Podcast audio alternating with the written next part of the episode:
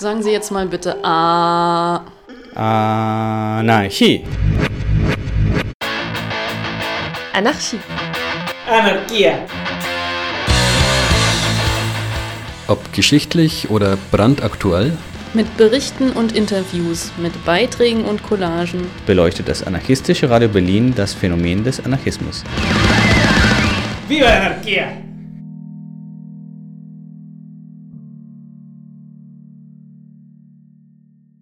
Im Folgenden veröffentlichen wir den ersten Teil einer Veranstaltung der anarchistischen Gruppe Regensburg, kurz ANA, unter dem Motto von Genossinnen aus Griechenland lernen. Die Genossinnen der anarchistischen Gruppe Fitili aus dem südwestdeutschen Raum versuchen hierbei eine Skizze der griechischen Zustände anzufertigen. Wir freuen uns, den Vortrag hier zu veröffentlichen und werden in naher Zukunft versuchen, die am selben Abend entstandene Diskussionsrunde zu bearbeiten und ebenfalls zu veröffentlichen. Wir bedanken uns für den Veranstaltungsmitschnitt und freuen uns jetzt über eine kleine Vorstellungsrunde.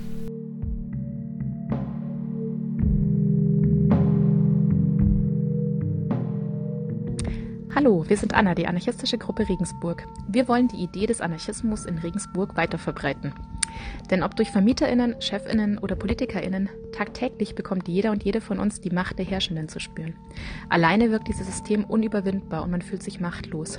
Wir diskutieren, wie politische und wirtschaftliche Machtverhältnisse bekämpft und eine Gesellschaft, die auf konsensdemokratischer Selbstverwaltung basiert, funktionieren kann. Dabei sollen uns Lesekreise, Lesungen, Workshops, Filmabende und so helfen. Ein zentraler Schritt auf dem Weg zur befreiten Gesellschaft ist unserer Ansicht nach das Aufbauen und Betreiben von selbstorganisierten und selbstverwalteten Strukturen in allen Lebensbereichen. Konkret heißt das, keine Chefinnen mehr, sondern die Arbeitenden entscheiden, was und wie produziert wird. Keine Vermieterinnen mehr, sondern die Bewohnerinnen organisieren ihren Wohnraum selbst. Das lässt sich nur durch den solidarischen Zusammenschluss von uns allen erreichen. Egal wer du bist, egal wo du herkommst oder warum du so bist, wie du eben bist, bau mit uns eine lebenswürdige Zukunft auf. Wenn du den Wunsch nach einer freien Gesellschaft für alle ohne Unterdrückung mit uns teilst, dann nimm gerne Kontakt mit uns auf. Dafür musst du nicht erst hunderte Seiten zu unseren Ideen lesen oder Verpflichtungen eingehen. Sprich uns einfach an oder komm gerne zu einer unserer nächsten Veranstaltungen.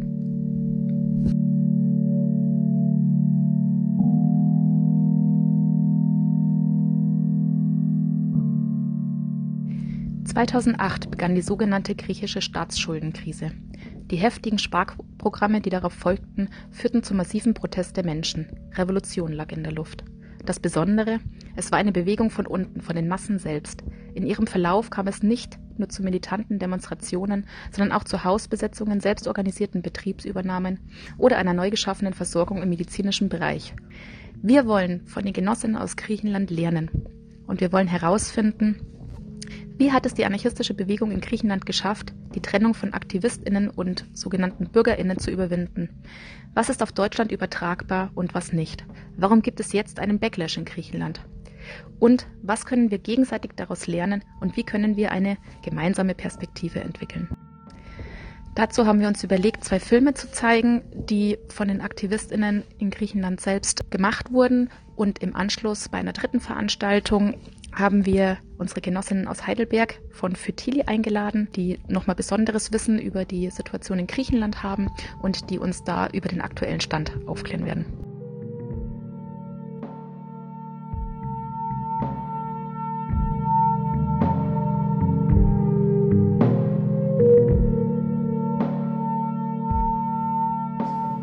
Okay, ja, äh, also unsererseits vielen Dank für die Einladung. Es ist, es ist schon ein sehr schöner Abend hier und äh, wir freuen uns auch sehr, hier zu sein.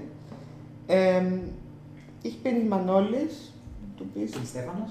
Ja, wir sind beide Mitglieder von Fitili. Äh, wir- wir haben uns in Heidelberg in der Pandemie gegründet, also am Anfang, also am Anfang der Pandemie, so Ende 2020.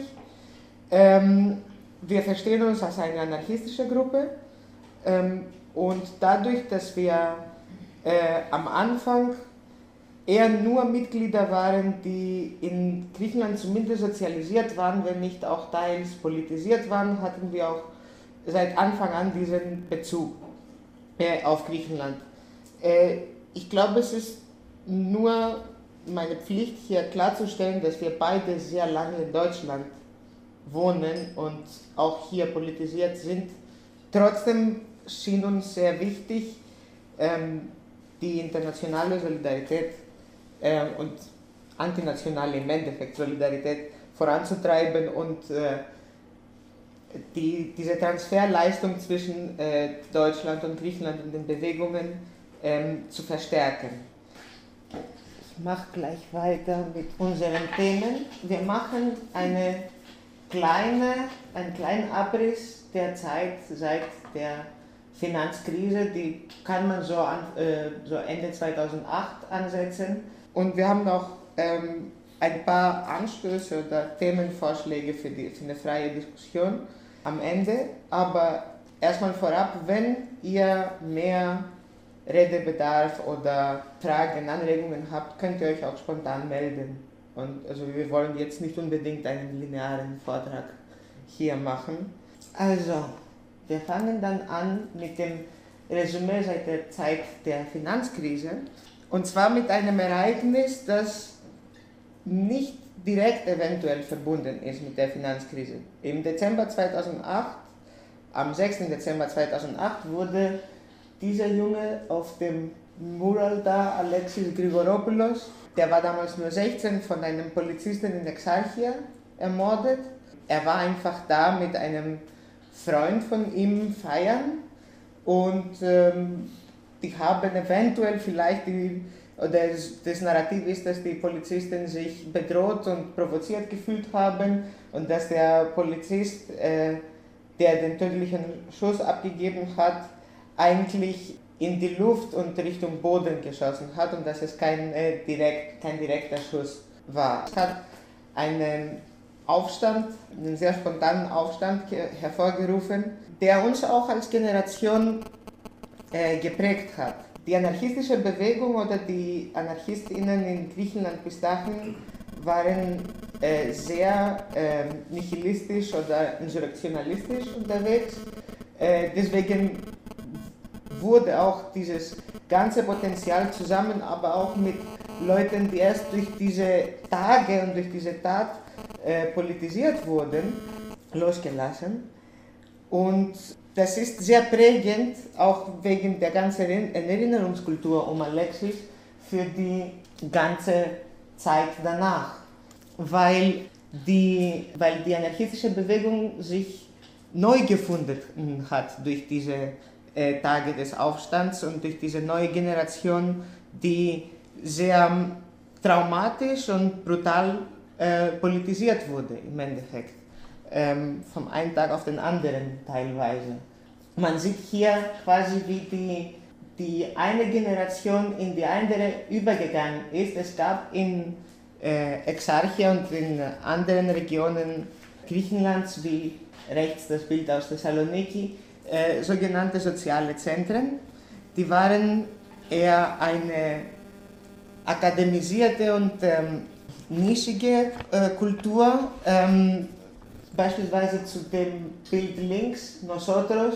Das wurde, das ist ein gemieteter Raum, soweit ich weiß, und der wurde gegründet von, teilweise von einer anarcho-syndikalistischen Organisation namens Rosinante.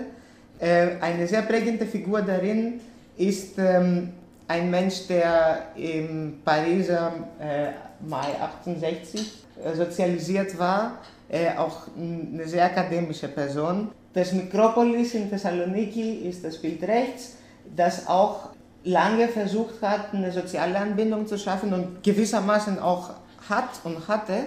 Aber dann wurden quasi auch Räume neu besetzt bzw. gegründet. Die Bewegung nach 2008 und vielmehr nach 2012 hat einen äh, Schwerpunkt auf mehr soziale Themen, mehr soziale Anbindung gehabt, aber wir können auch später darauf zu sprechen.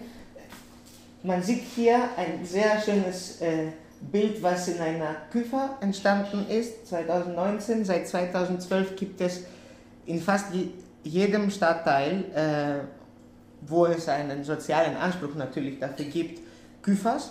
Und man, man sieht ich glaube, nach 2012 den grundlegenden Generationenwechsel in Richtung einer sozialeren Anarchie, die natürlich durch die sehr prekäre Situation entstanden ist, in die viele Griechinnen ähm, und Menschen, die in Griechenland leben, ähm, gebracht wurden durch die äh, Sparmaßnahmen. Müssen wir vielleicht hier klären, wie das genau, was die griechische Schuldenkrise so für einen Ablauf hatte, was genau passiert ist? Ein paar Eckdaten wären. Ja, ja, ein paar Eckdaten sind eigentlich, ist eigentlich die Aufnahme von Griechenland mit äh, den ersten Ländern in die Eurozone. Ich, ich glaube, es hat mit einem Titelblatt auf dem deutschen Fokus angefangen, wo quasi die Kreditaufnahme, das Kreditaufnahmevermögen von Griechenland in Frage gestellt wurde. Und das ist einfach das Klick, was die Märkte brauchen, um zu spekulieren. Und dann wurden äh, die Zinsen enorm erhöht, noch im Rahmen des freien Markts. Und dann haben sich die Hauptgläubiger von Griechenland, die Troika, äh, entschieden, äh, erstmal, dass sie diese Gläubiger werden, dass sie alle Schulden von Griechenland aufkaufen. Und dann Griechenland vorschreiben, wie äh, das Land zu wirtschaften hat, sodass diese Blase nicht platzt, sondern dass sie wieder, immer wieder aufgeschoben wird, weil man Angst hatte, dass ein Scheitern eines Landes in der EU und im Euro auch alle anderen mit sich ziehen würde. Ich glaube, man kann das nicht leichter erzählen als das. Etwas, was auch zu dieser Krise geführt hat, war, dass der griechische Staat, um die Banken zu retten, ihre Schulden aufgekauft hat, sodass es dann zu Staatsschulden wurde. Zu den schon erheblichen Staatsschulden dazu gerechnet. So die Kulmination der, der Frust von der Gesellschaft war so 2011 das Phänomen da oben ist 2012, das ist wo die äh, äh, Nazi-Partei, also ihr erkennt, ihr erkennt wahrscheinlich die Ähnlichkeit zum Hakenkreuz, die ist nicht nur bildlich. Ja, ähm, was wollte ich, ach ja, ja, da gab es eine äh, extrem große Demonstration, sowas wie 700.000 äh, Menschen waren auf der, äh, auf der Straße in Athen und dann auch unter, und nicht nur von der Bewegung, sondern ganz einfach irgendwelche Menschen. Da waren auch teilweise äh, sehr exzentrische Persönlichkeiten, die, die äh, einfach so auf die, auf die Demo mit einem Aperölchen gekommen sind und so weiter. Aber äh, es hatte auf jeden Fall eine breite gesellschaftliche Anbindung. Ja, ich will nur dazu sagen, ich zeige euch, oder wir zeigen euch ein, äh, links oben ein Bild von Faschos und ich will über Repression reden. Das ist äh, sehr interessant.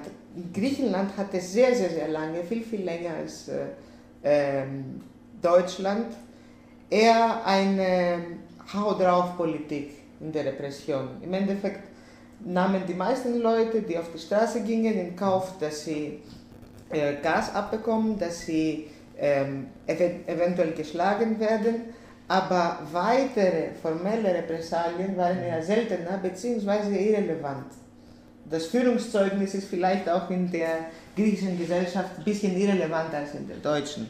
Und natürlich waren diese äh, Polizeischlägertrupps auch sagen wir so intersektional organisiert, indem beispielsweise man sieht die Schilder da, das sind ähm, ähm, Mitglieder der Goldenen Morgenröte, haben im Synergieeffekt Leute, ja, ähm, wie soll ich sagen, platt gemacht. Also haben so Bullen und Faschos zusammen auf ja. das Kinder eingeschlagen. Ja. ja.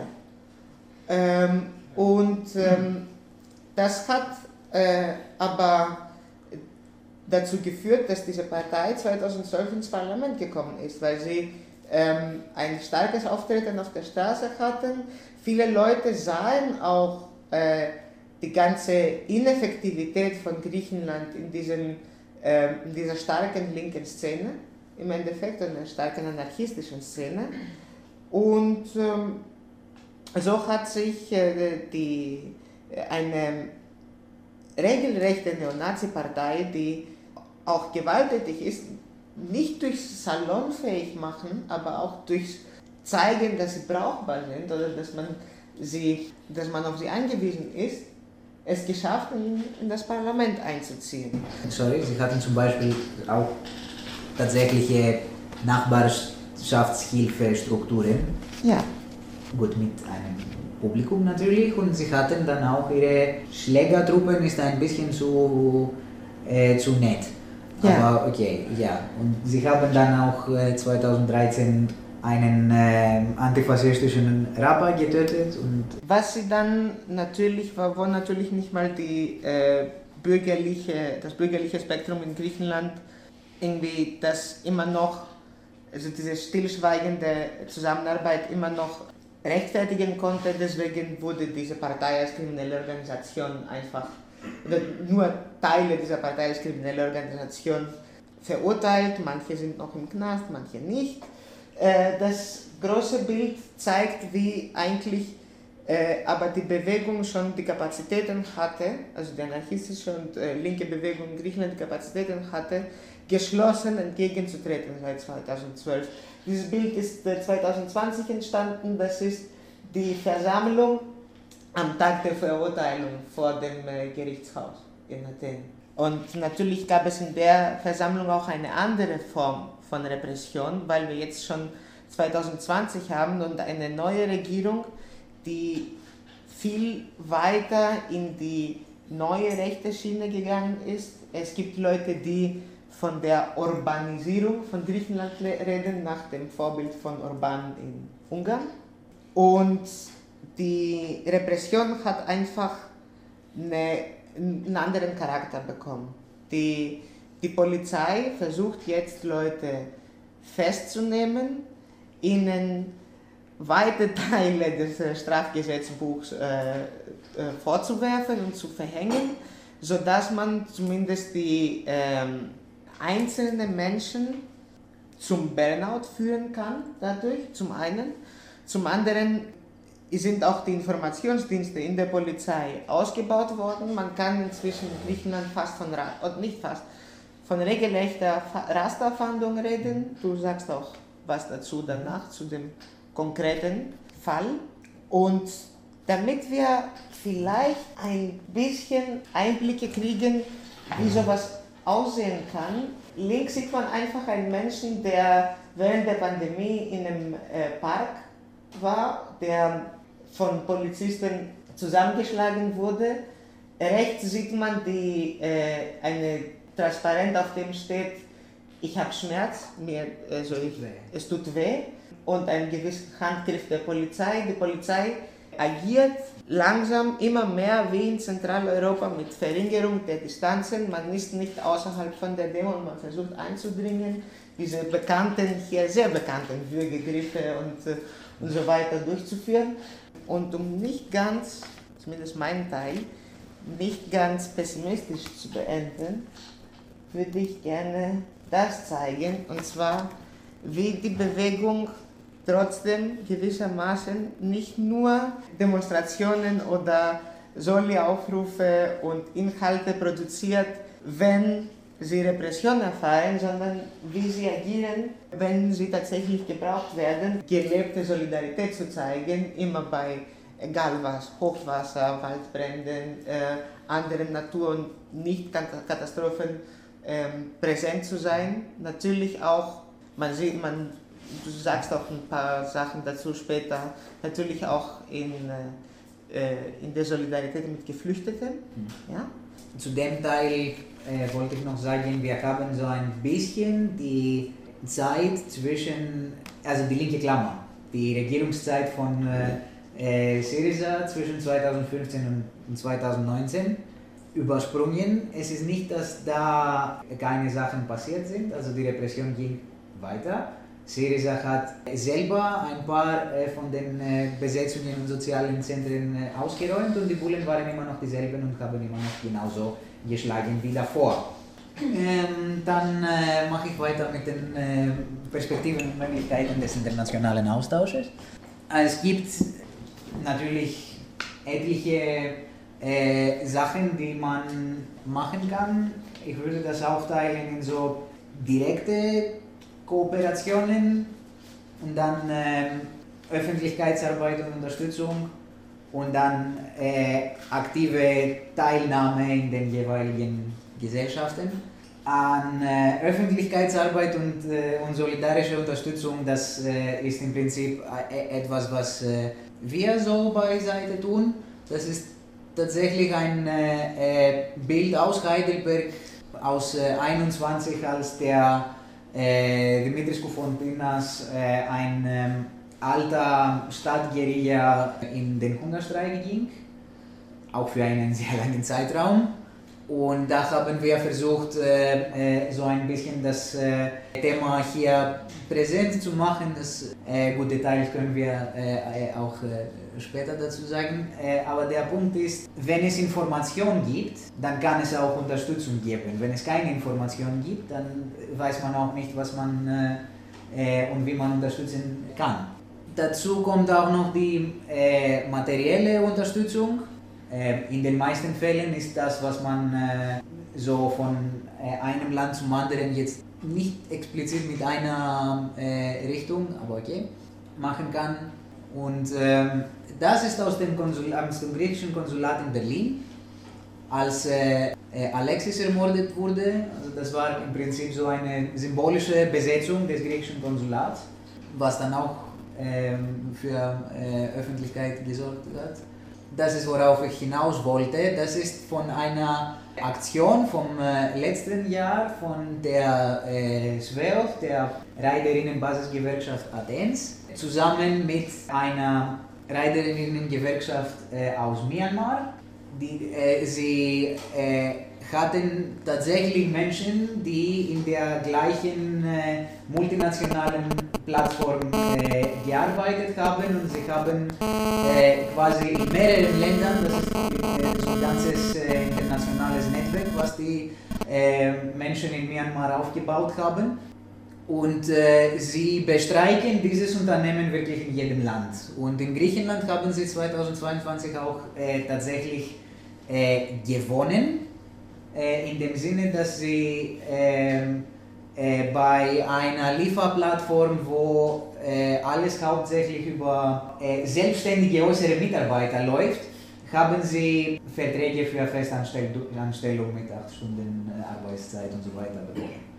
Als einzige, noch einzige in der Welt, was diese Plattformen angeht.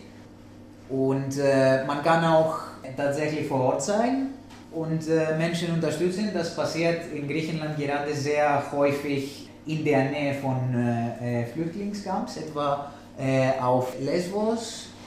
Das ist das Logo von so einem Kollektiv, Women in Solidarity Housing heißt das. Und das sind im Prinzip Frauen und Flüchterpersonen aus mehreren Ländern und auch selbst Geflüchtete, die dann die versuchen, äh, die Neuankömmlinge sozusagen zu äh, unterstützen vor Ort äh, und die Pushbacks zu verhindern und, äh, und solche Sachen. Genau, und ähm, ja, ich habe davor auch über Geld geredet und ähm, das ist ähm, äh, auch etwas, was äh, für uns jetzt erst letzte Woche als Nachricht kam und das ist der Grund, warum wir einen Spendenaufruf machen, wo ein Genosse, der äh, einfach über äh, eine Freundschaftsbeziehung als äh, Komplize kriminalisiert wurde bei einem äh, Fall, wo 39 äh, Flaschen mit Benzin in einem Auto gefunden wurden. Und er musste bis heute 5000 Euro bezahlen. Das war die Kaution.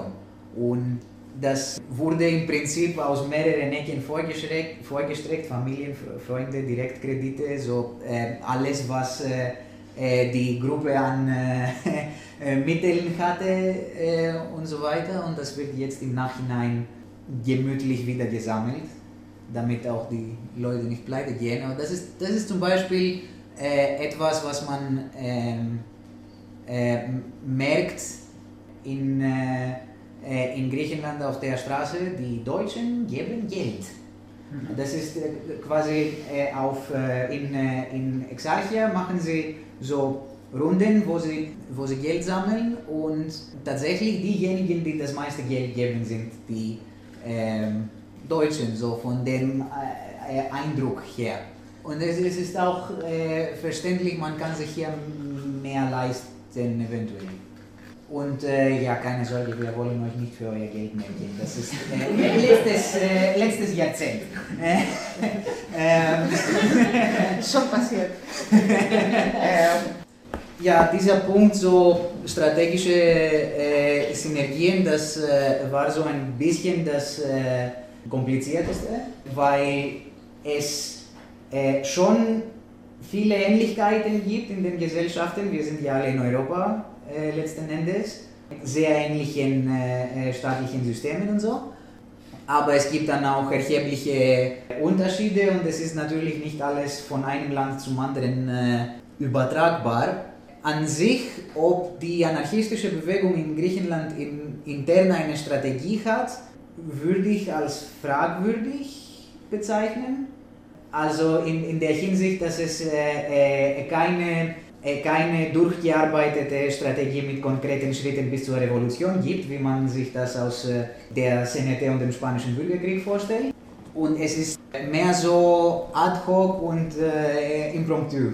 Das heißt, etwas passiert, das äh, äh, kommt auf, in die Medien hoch und dann reagieren einfach alle selbstständig darauf. Und das funktioniert über Jahrzehnte, also die, diese Prozesse sind schon äh, eingespielt und eingelernt, die, diese, diese äh, Reaktionen oder, oder Reflexe. Ja? Und ähm, es, äh, es fällt aber, ja, mehr, äh, ja, mit der Zeit fällt es aber immer mehr an äh, so konkrete Organisationen. Und keine äh, in, äh, Struktur mit einem umfassenden ähm, quasi Anspruch, Antirepression oder Care zu betreiben, wie die Rote Hilfe oder den Anarchist Black Cross jede Gruppe schaut für sich selbst. Es gibt kleine Antirepressionsstrukturen, die natürlich auch nicht so viel stemmen konnten, auch weil man das teilweise bisher nicht gebraucht hat. Einfach weil die, die Bewegung jetzt finanziell erstickt wird durch die neue Art von Repression und Rasterfahndung. Ähm, und jetzt, ja. wo man es äh, begriffen hat, dass, äh, dass äh, man so etwas braucht, äh, machen sie es tatsächlich anders als äh, äh, die Rote Hilfe. Also zu jedem Gefangenen oder zu jedem Menschen, der vor einem Gericht stehen soll, gründet sich eine Solidaritätsversammlung, die dann die äh, Spenden dafür äh, aufsammelt. Und äh, es gibt auch ein, eine Extra-Gruppe dafür schon seit mehreren Jahren, die aber äh, erst äh, letztens viel größer geworden ist. Das ist dann äh, so eine Solidaritätskasse für Gefangenen.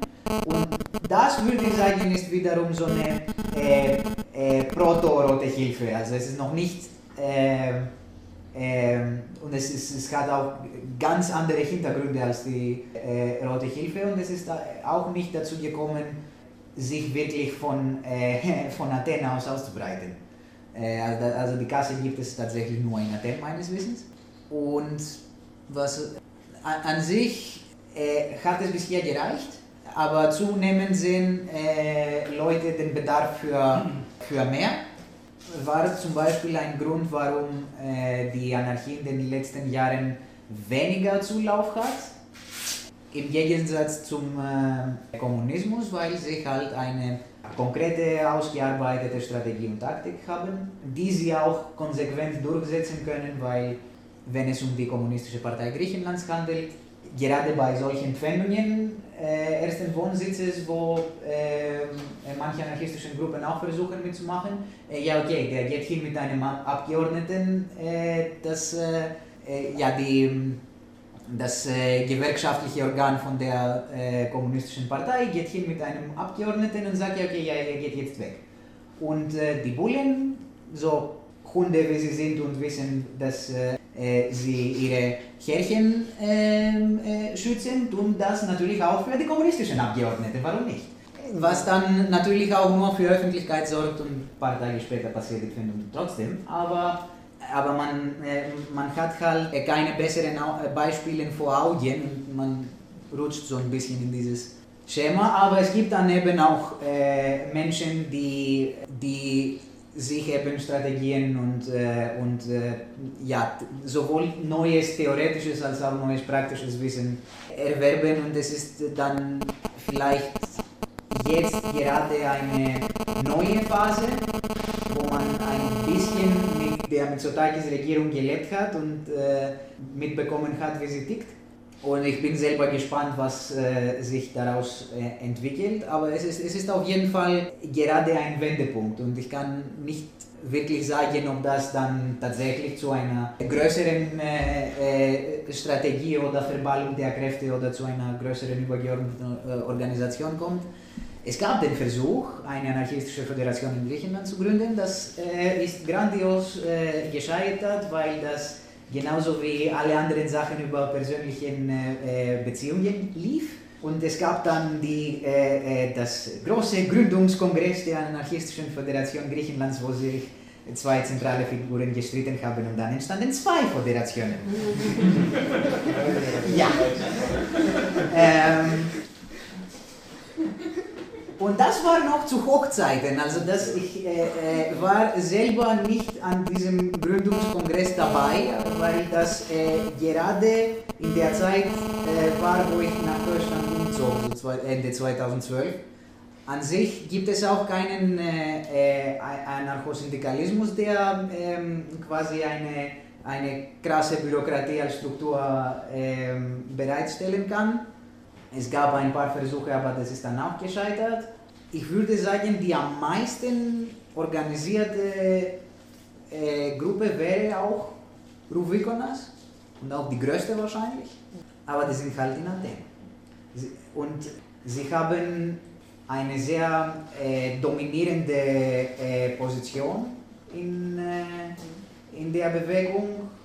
Es gibt tatsächlich Gruppen, die sich von Ruvikonas scheinbar ges gespalten haben, äh, aber eigentlich die Organe von Ruvikonas in anderen Städten sind oder auch in Athen selbst. Masowka ist so eins zum Beispiel. Es ist ein Ruvikonas außerhalb von Ruvikonas.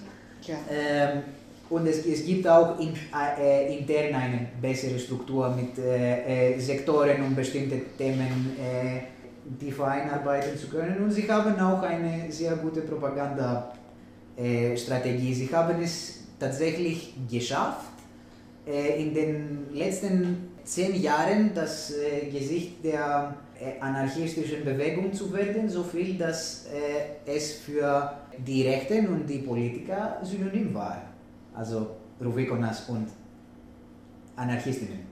Und was man dann hier daraus lernen kann, ist vielleicht ein bisschen weniger das, äh, äh, das System ernst zu nehmen. Dieses, ja, also die militanten oder die militanteren Taktiken, die, die da noch machbar sind, weil es äh, institu institutionell nicht so viele Beschränkungen gibt wie in Deutschland, die äh, führen dann trotzdem zu, äh, zu Repression. Es ist halt konstruierte Repression. Man kann das nicht äh, gesetzgeberisch richten oder direkt klar machen. Ich glaube, das ganze Land scheißt auch auf das Gesetz drauf in großen Teilen. Und, also, also jetzt unabhängig von der politischen Richtung so. Und das äh, kann man, glaube ich, auch hier wagen. Ja, selbst wenn Repression kommt, selbst wenn, wenn ga, ganz viele Sachen, äh, schlimme Sachen passieren. Es gibt ja das Motto, ja, äh, sie trafen einen, aber gemein sind wir alle und so. Aber das wird nicht so richtig umgesetzt. Also ich, ich kenne viele Leute, die einfach Angst haben, dass äh, ihr komplettes Leben äh, umgeworfen wird von der äh, staatlichen Repression und sie wissen nicht, ob sie irgendwo Rückhalt haben, obwohl sie vielleicht jahrelang in Strukturen drin sind. Also da, ja, deshalb das äh, kleine äh, Dings mit den Händen einfach Solidarität praktischer machen. Weniger, weniger Kampagnen mehr auf die Straße. So wäre so äh, ein Punkt, wo ich sehen kann, dass man hier aus Griechenland etwas lernen kann. Was Griechenland von Deutschland lernen kann, ist eben dieses äh, institutionelle sehr viel. Okay, ja. ähm, also Im Prinzip, wie viele Sachen, die jetzt in Griechenland gesetzt werden, sind in Deutschland schon passiert, allerdings allmählicher über einen äh, äh, längeren äh, Zeitraum. So, ich glaube, dass äh, das erste, was mir jetzt einfällt, ist so Agenda 2010, wo, wo, wo das hier angefangen hat und dann äh, ging das an allmählich äh, mit den äh, Reformen, so Sachen wie Versammlungsgesetz, Arbeitsreform, Bildungsreform. Die Bildungsreform war in Deutschland schon in den 90ern, aber okay. Äh, spätestens das mit den Unis und dem Bachelor-Master-Dings, das ist etwas, was jetzt in Griechenland auch passieren soll und, und wo hart dagegen gekämpft wird. Äh, und das mit der äh, Überwachung und so Sachen bei den äh, Arbeitsverhältnissen wie dieses flexible Arbeitszeit und so weiter, das kam erst jetzt durch die Mitsotakis-Regierung. Ein paar Sachen auch äh, davor, aber das ist alles in einem sehr kurzen Zeitraum versucht, äh, Mitsotakis sein Griechenland 2.0 äh, herzustellen, indem er direkt von Deutschland und den US abschreibt. Und das äh, das Know-how, wie man mit so einer institutionellen Repression umgeht. Zum einen, sich davor schützt. Ja, und wie, man sich, und wie man sich davor schützt, deshalb Datenschutz, weil es gibt in Griechenland eine krasse Technophobie in der Bewegung.